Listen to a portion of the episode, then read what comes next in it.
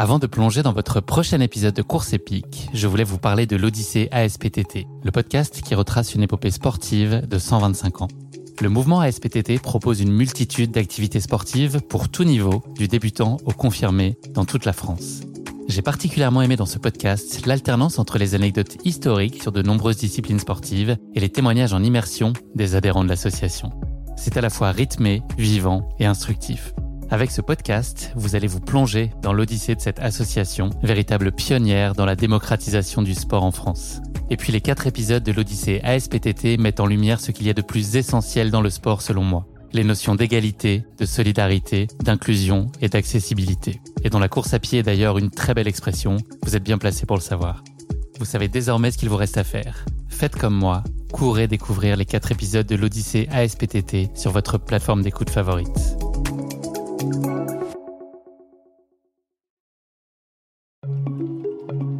Bonjour à tous et bienvenue dans La Pastille, le nouveau format court de course épique. Cette pastille fera souffler de temps à autre un vent de fraîcheur entre vos oreilles avec le meilleur de l'actualité running et trail, mais aussi des invités spéciaux ou encore des sujets sur le thème de la santé.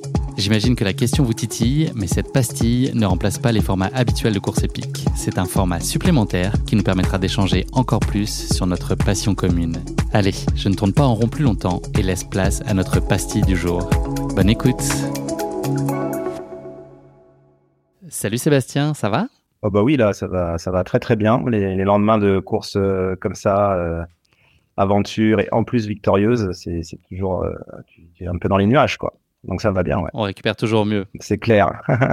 ça tire pas trop sur les guibolles, ça va? Eh ben non, non, non. Curieusement, non, non, je m'étonne moi-même. J'ai pourtant beaucoup enchaîné ces derniers temps, mais mon corps est de plus en plus habitué. voilà, donc c'est cool. Où vas-tu t'arrêter La question euh, demeure? Sébastien, je t'ai déjà reçu euh, dans le podcast, j'ai déjà eu ce plaisir-là. C'était l'épisode 90 qui s'appelle Thor et Adore, qui était consacré à ton Thor des Glaciers 2022. Euh, j'avais aussi reçu une de tes partenaires de 4 centimes, ton équipe de raid, Sandrine Béranger, dans l'épisode 92 où elle nous avait parlé de la Terre des Dieux, une course redoutable avec un taux d'abandon considérable, 73%.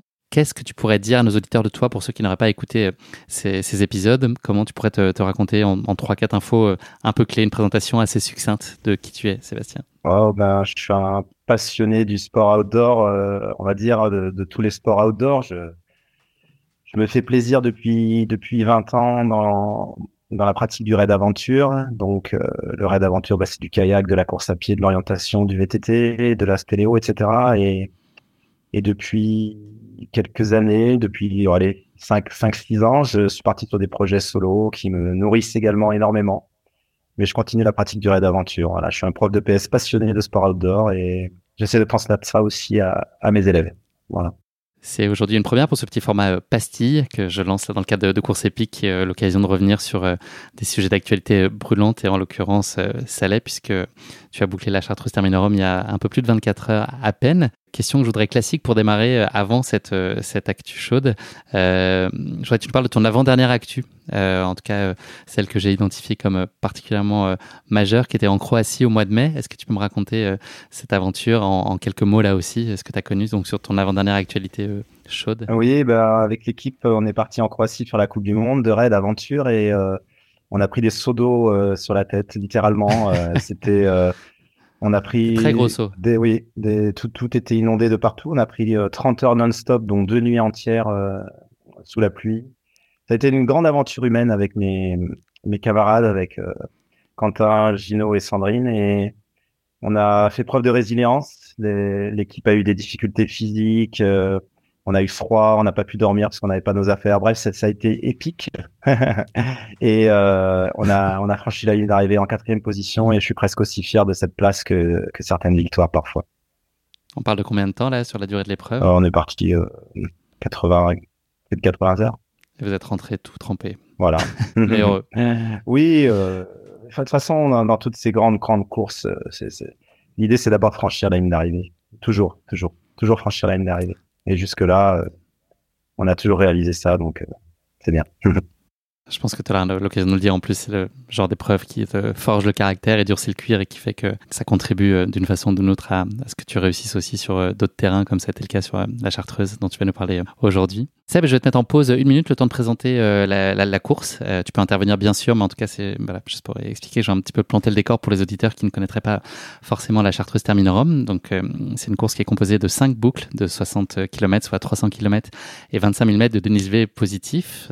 jamais dans la brève histoire de l'épreuve qui a été fondée en 2017 et dont c'était la cinquième édition, donc tout récemment, un coureur n'avait réussi à terminer la cinquième boucle tracée dans le massif de la Chartreuse en Isère. Le précédent record était d'un peu plus de quatre boucles. Euh, la Chartreuse Terminorum, qui a été créée en 2017 par Benoît Laval, le fondateur de la marque Red Light, qui est implantée dans la région, est directement inspirée d'une autre course mythique, la Barclay, organisée depuis 86 dans le Tennessee aux États-Unis. Petite sœur assumée de l'épreuve, qui a été fondée en 86 par le taquin Lazarus Lake, cette Chartreuse Terminorum est la seule course au monde adoubée par l'organisation de la Barclay. Elle en emprunte d'ailleurs plusieurs principes et une partie du folklore. Cette course, je l'ai dit, elle est composée de cinq boucles que les coureurs doivent parcourir dans un temps imparti maximal de 80 heures avec une simple carte sans aucun balisage ni utilisation d'un GPS. Les participants doivent prouver avoir suivi le parcours en arrachant dans des livres placés à des points stratégiques la page qui correspond à leur numéro de dossard. Le départ est prévu entre minuit et midi le vendredi et donné à une heure aléatoire après que les coureurs aient été réveillés par un coup de clairon.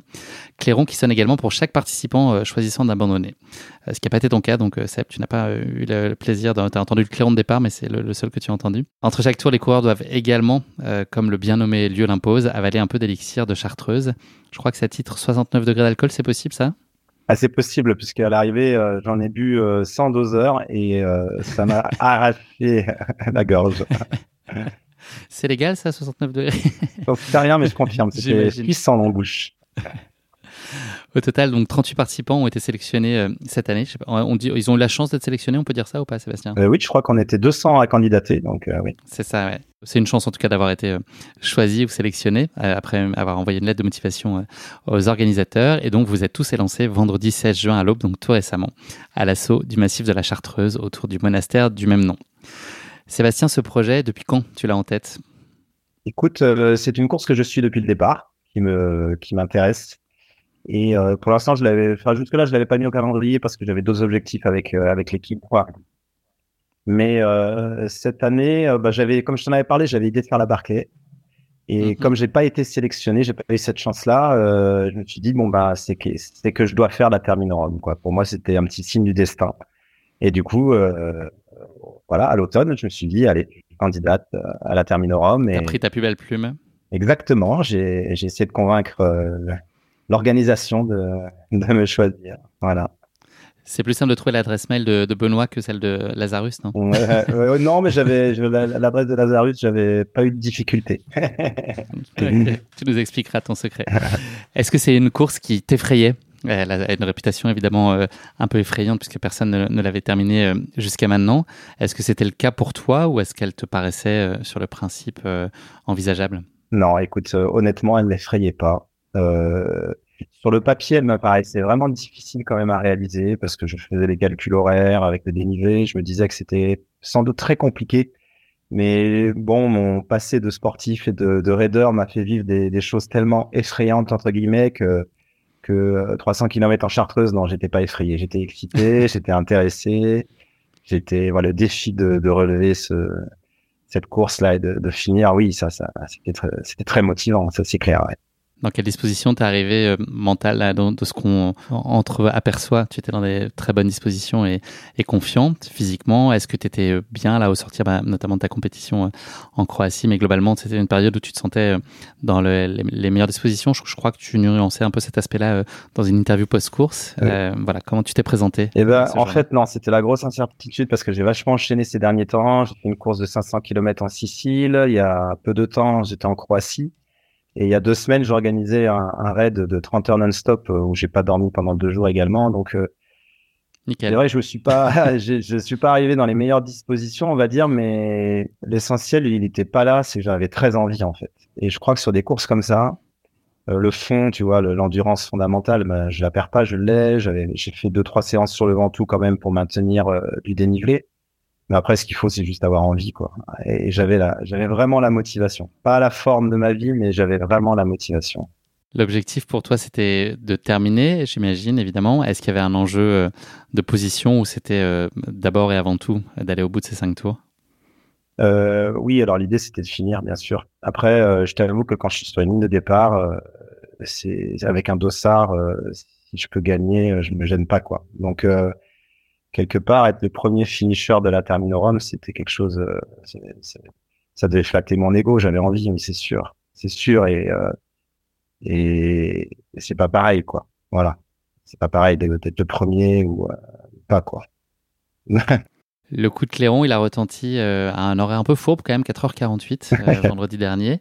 Est-ce que tu peux nous parler bah, de, de, ton début de course? Je pense qu'on peut parler de trois premières boucles, en tout cas, qui ont été parfaitement euh, maîtrisé. Comment tu t'es senti soit sur ce parcours? Est-ce que tu avais eu l'occasion de le reconnaître un petit peu? Est-ce que c'était une, une, vraie découverte? Est-ce que tu peux nous, un peu nous, nous partager ton rapport d'étonnement sur euh, bah, la première boucle et celles qui s'en sont suivies euh, voilà, Est-ce qu'on peut faire une espèce de paquet avec ces trois premières boucles qui sont passées de façon assez comparable ou voilà, ouais. pas à relever des faits notables sur ces, sur ces bah Déjà, avant, avant, le départ, quand tu arrives, il faut recopier la carte et ça, ça prend du temps. Il te donne un, un roadbook avec tous les détails du placement des livres. C'est hyper précis et tu dois recopier ta carte IGN et ça, ça prend facilement entre une heure et deux heures. Donc euh, j'ai fait ça jeudi soir en arrivant. Du coup, je me suis couché un petit peu tard. Ce qui veut dire que c'est la carte avec laquelle toi tu pars. Ouais, tout le monde, chacun vient avec sa carte hygiène et recopie le tracé de l'organisation. En fait, c'est très intéressant. Donc tu pars avec ta carte, tu as tous les emplacements et tu as surtout un roadbook très détaillé qui t'explique que euh, le livre est à tel croisement au nord-ouest, etc. Donc euh, bah, j'ai pas beaucoup dormi. On a, j'ai dû dormir 5 heures déjà dans la nuit de jeudi à vendredi, puis le clairon a sonné.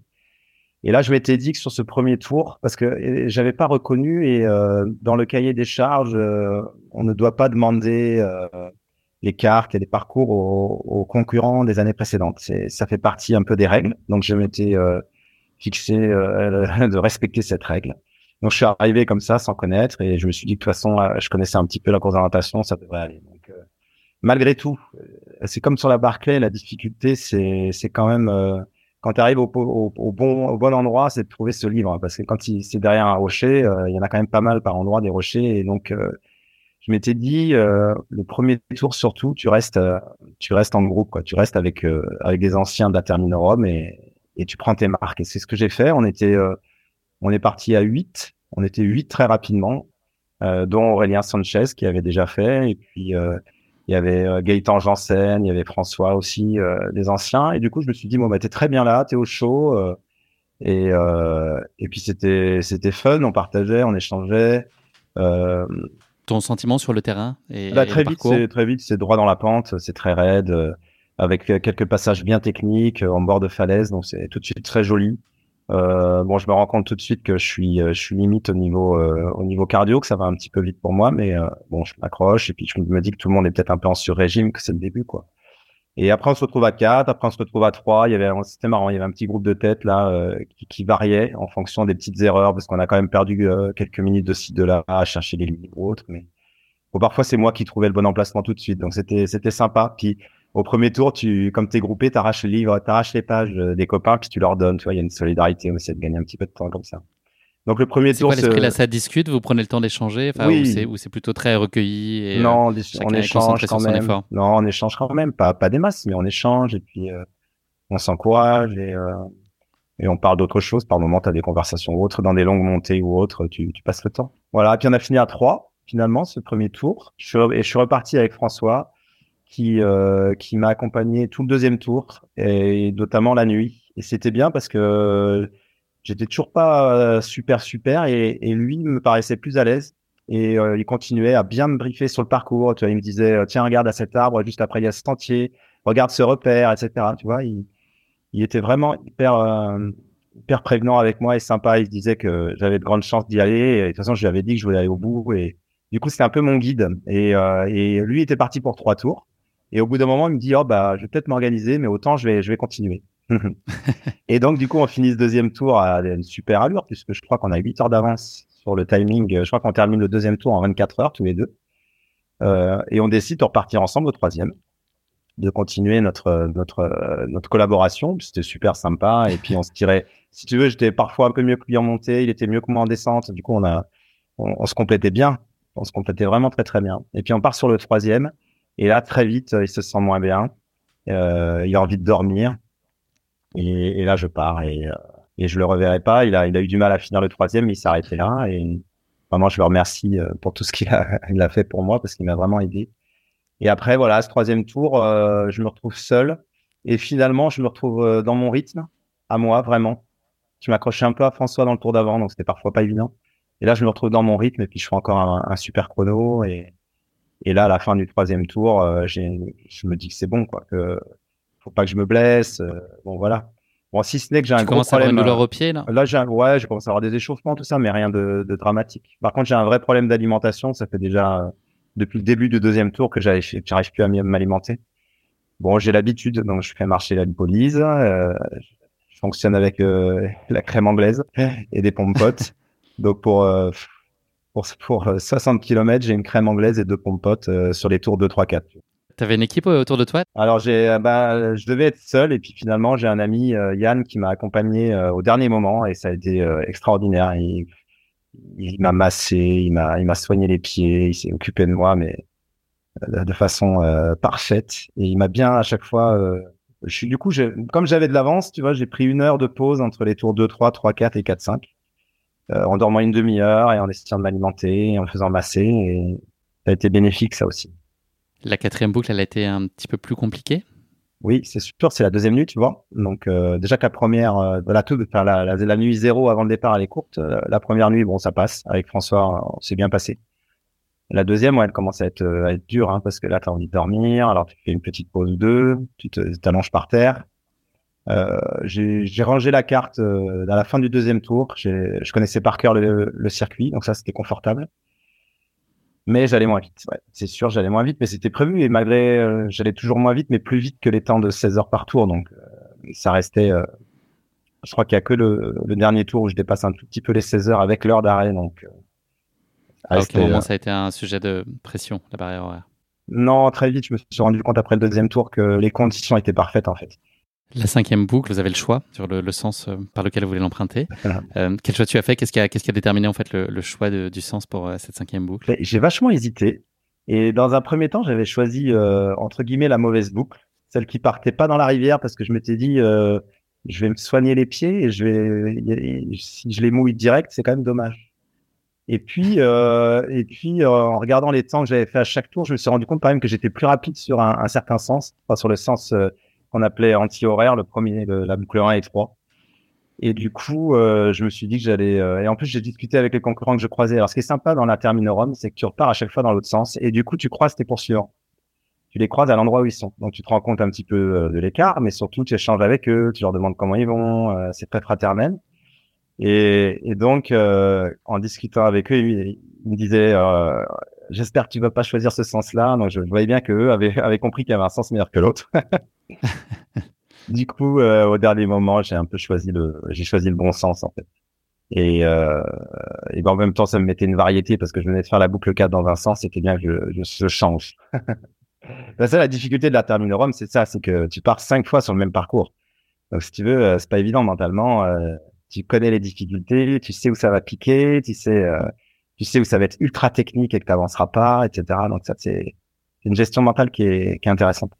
Est-ce qu'on peut dire que tu prends du plaisir quand même Par exemple, sur cette cinquième boucle, tu as déjà euh, un certain nombre de kilomètres euh, et d'heures euh, dehors derrière toi. Est-ce que tu arrives à prendre du plaisir, d'autant plus que tu te dis que, a priori, sauf blessure ou imprévu, rien ne t'empêchera d'atteindre la ligne d'arrivée? Est-ce que c'est un sentiment que tu as ressenti ou est-ce que c'est quand même, malgré tout, la souffrance physique qui prend le dessus et peut-être un peu de lassitude mentale? Non, la, la, la, troisième nuit, tu peux pas parler de plaisir. Si je prends du plaisir les deux, deux trois premières heures, je suis de jour encore, je vais même plus que ça, mais je repars. Euh, Yann m'a vraiment soigné. J'ai l'impression d'être tout neuf, donc je me dis waouh, je vais aller vite, ça va être super. Donc première coach, je me fais vraiment plaisir à, à retrouver des sensations des, de vitesse.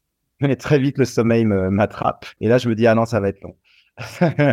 et donc je me fais deux jours une première sieste de 20 minutes et je repars bien heureusement, mais il a fallu que j'en fasse plusieurs. Donc dans la dernière nuit, euh, franchement, on parle pas de plaisir, on parle de, on parle de quoi, d'aboutissement. Tu vois, c'est c'est la dernière. Tu sais que chaque livre que tu vas trouver, tu le reverras plus.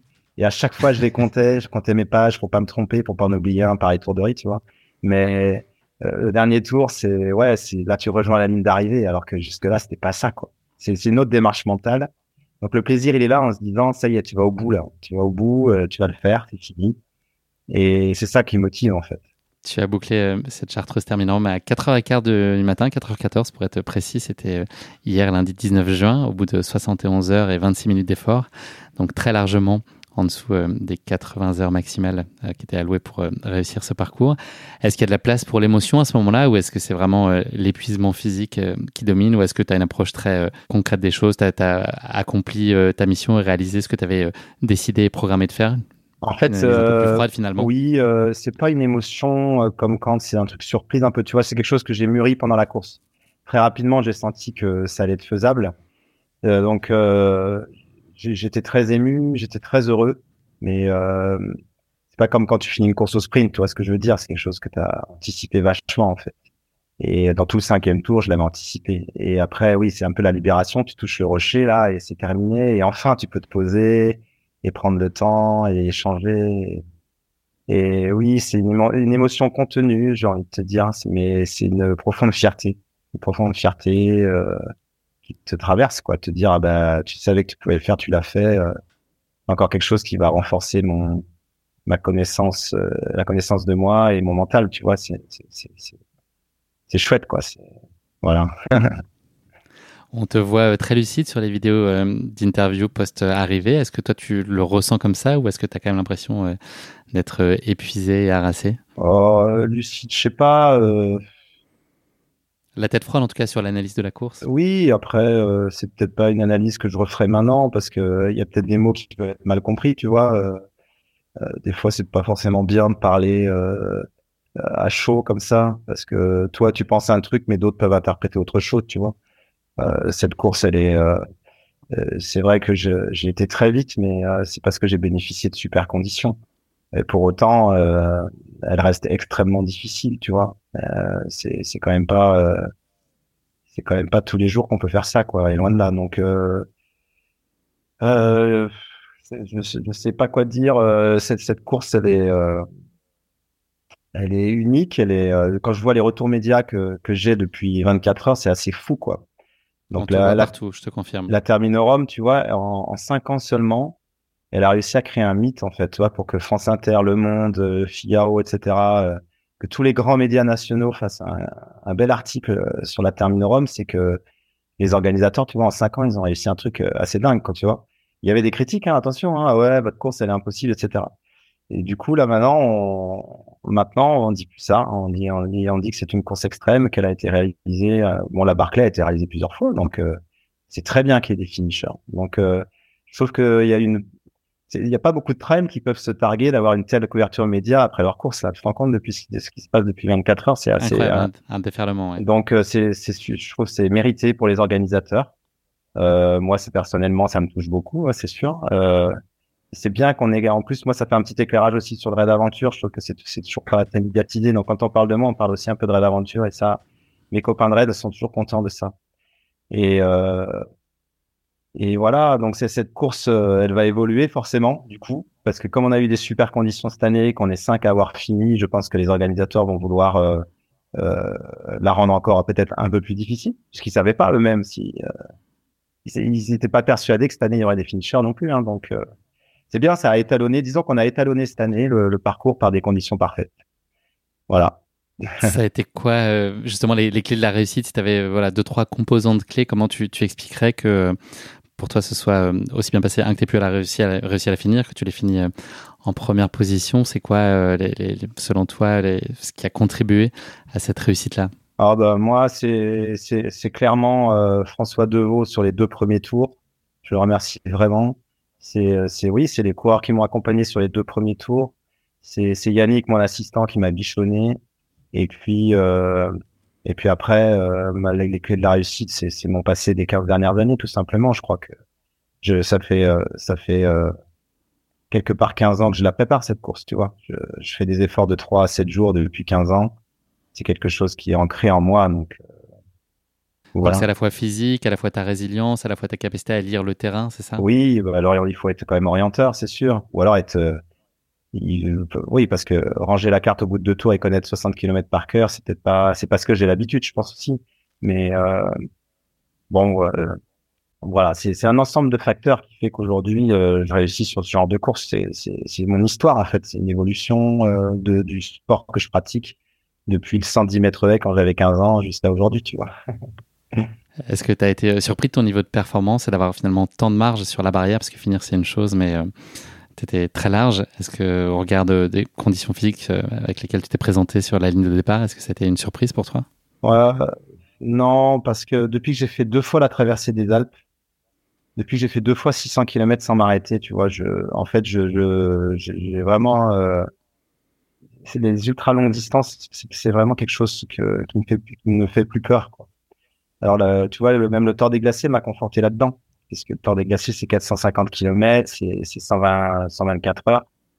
Donc là, finalement, en, termes de durée, la Terminorum, c'est quelque chose qui est vraiment très accessible euh, en ce qui me concerne. Donc, euh, ouais. Non, non, j'ai pas, j'ai, pas, si je bon, les conditions étaient parfaites. Je pensais, je pensais lutter pour être en 78, 79 heures, tu vois. Vraiment pas en 61, c'est sûr. C'était important pour toi d'être premier. Tu nous as dit tout à l'heure que quand tu présentes sur ligne de départ, c'est quand même en soi un des objectifs. Euh, ça change quelque chose puisque vous avez cinq à avoir euh, terminé. Je l'ai cité. Il y a eu Michael Berton, euh, l'Espagnol Albert Hero Casas, Benoît Bachelet et Nicolas Moirou. Pour toi, la, première place, elle donne encore plus de saveur à cette réussite? Ouais, tu vois, c'est important pour mes proches. Ma maman, elle est, super fière, tu vois. Ma maman, euh, là actuellement, elle, lutte contre un cancer. Elle a, elle a le, elle m'a donné un mental. Elle a un mental que, je sais d'où vient mon mental, quoi. Tu vois, chaque jour, elle est super forte. Et pour ma maman, je trouve que c'est beau qu'elle voit euh, son fils mis en lumière comme ça. Pour mes, mes sœurs, tous les, tous mes proches, c'est, ça les touche beaucoup. Ils me suivent et euh, et oui, c'est pas pareil. Je, je vois bien que les, les, quatre autres finishers sont moins médiatisés. Je m'en excuse. Hein, et pourtant, ils méritent tout autant. Et je les ai croisés et on s'est félicité. Euh, Nicolas m'a même donné un gel. Enfin, tu vois, on s'est aidé. Euh, Albert, l'espagnol, il m'a réveillé en plein milieu du sieste parce qu'on se croisait en fait sur le dernier tour quand on faisait pas dans le même sens. Tu as une vraie fraternité dans tous les coureurs de la Terminorum. Tout le monde s'aide euh, comme dans les premiers tours. Donc euh, c'est vrai que depuis 24 heures, je suis beaucoup mis en lumière et et je trouve que les quatre autres pas assez en tout cas. Euh, mais euh, c'est toujours un peu ça, les médias, ils s'intéressent beaucoup au, au, premier, quoi. Voilà. Et oui, je rendons leur hommage aussi ici, félicitons-les pour cette performance. Ah bah oui, oui, oui. Et, et eux aussi avaient de la marge. Justement, cette, euh, le fait qu'il y ait cinq finishers, donc euh, je l'ai dit, la course, il n'y a pas eu de finisher jusqu'à maintenant. Euh, il y a des critères exogènes, on va dire, qui sont liés à des conditions favorables telles que tu as décrites. Est-ce que dans les critères plus intrinsèques, est-ce que tu penses que globalement les athlètes sont mieux préparés? Est-ce qu'il y a quand même une, une courbe d'expérience par la force des choses avec des informations qui circulent sur la course en elle-même? Enfin, qu'est-ce qui pourrait expliquer que cette année, euh, il y a eu ce, ce nombre de finishers euh, assez étonnant sur lequel personne n'a misé, je pense, il y a une semaine. Dans les quatre qui ont fini derrière moi, il y a, il y a trois anciens de la Terminorum qui, euh, qui se sont vraiment préparés, pour qui c'était le, le, grand objectif. Et euh, ils avaient fait trois boucles et ils étaient vraiment dans l'idée d'en faire cinq cette année, tu vois. Donc ils, ils, se sont extrêmement bien préparés, ils avaient une connaissance du terrain énorme. Albert, l'Espagnol, lui, t'as un, vétéran de la Barclay, donc il connaît aussi parfaitement. Donc euh, c'est pas des c'est pas des inconnus, hein, attention. C'est des super athlètes qui, se sont vraiment préparés pour pour être là euh, ce week-end, quoi. Je voudrais euh, juste faire un petit clin d'œil à deux autres personnes euh, sur cette course. Donc euh, Alice Jurami, qui a été la dernière femme en course, qui a terminé deux boucles, soit à 120 km. C'était une première, en tout cas c'est la première femme à y parvenir. Et juste préciser que 12 coureurs sur les 38 partants donc ont terminé trois boucles. Je voulais aussi faire un petit clin d'œil à Aurélien Sanchez que j'ai reçu récemment, qui vous avait parlé de sa Barclay, qui lui a dû s'arrêter voilà au milieu de la quatrième boucle. Donc voilà, je lui euh, dédié aussi. Enfin, je lui adresse en tout cas un, affectueux clin d'œil. Euh, voilà, j'espère qu'il n'est pas trop euh, déçu par cet arrêt en cours de route. On a, on a bien échangé avec Aurélien et euh, c'est vraiment une, une, très très belle personne, euh, hyper humble et euh, il a il a lutté sur cette course parce qu'il n'avait pas des bonnes sensations et et malgré tout, tu vois, il a entamé le quatrième tour et il avait quand je l'ai croisé à la fin du dans le troisième, il, il me disait qu'il il avait des mauvaises sensations mais qu'il voulait quand même y aller quoi, continuer. Bon, après, la douleur était trop forte, mais c'est un sacré beau personnage euh, du trail running français et, qu'il ait gagné la, qu'il ait gagné la Barclay, tu vois, c'est, c'est quelque chose qui restera à vie pour lui et c'est, c'est fantastique. Un très, très bel homme et puis très bel athlète, c'est clair. Ouais. Est-ce que tu as ramené une petite bouteille de liqueur, un peu de chartreuse euh, à la maison ou pas? Alors j'ai, eu, un, eu un euh cadeau, j'ai eu de la chance, tu vois. Euh, j'ai eu une bouteille de rhum hein, et je vais terminer au rhum du coup cette course.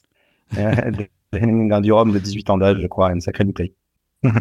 Tu en as parlé, Sébastien, et on va se quitter là-dessus. Et tu l'avais évoqué déjà lors de notre échange, la, la suite logique des choses qu'on entrevoit et qu'on te souhaite, c'est la Barclay.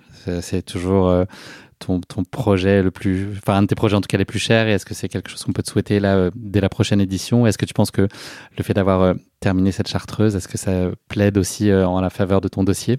Bah écoute, j'espère, j'espère. Je, je Laz était là sur les deux premières éditions, je, pense qu'il va suivre au moins les résultats et que et que la ligne supplémentaire que j'ajouterai euh, sur ma, lettre euh, fera pencher la balance du bon côté.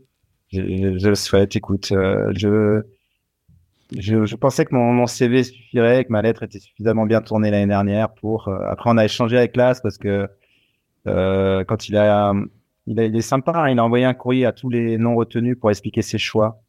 Et quand j'ai lu ses choix, j'ai pas compris. En fait, on a échangé et je crois qu'il a, il avait un peu vite euh, lu ma lettre, quoi. Donc c'est presque, il n'avait pas compris qui j'étais.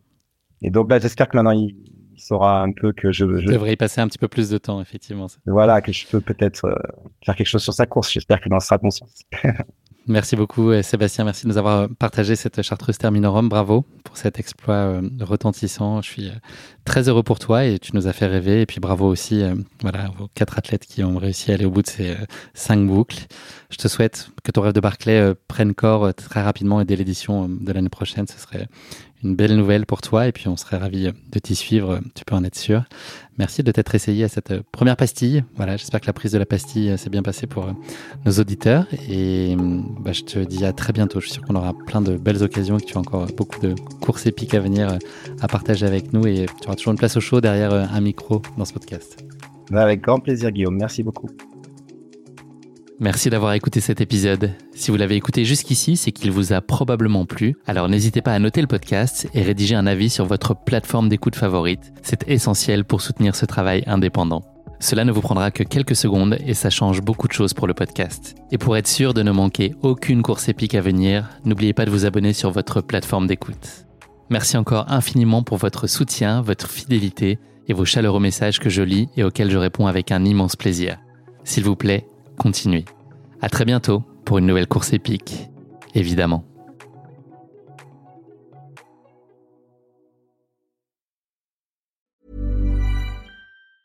Even when we're on a budget, we still deserve nice things. Quince is a place to scoop up stunning high-end goods for 50 to 80% less than similar brands. They have buttery soft cashmere sweaters starting at $50, luxurious Italian leather bags, and so much more.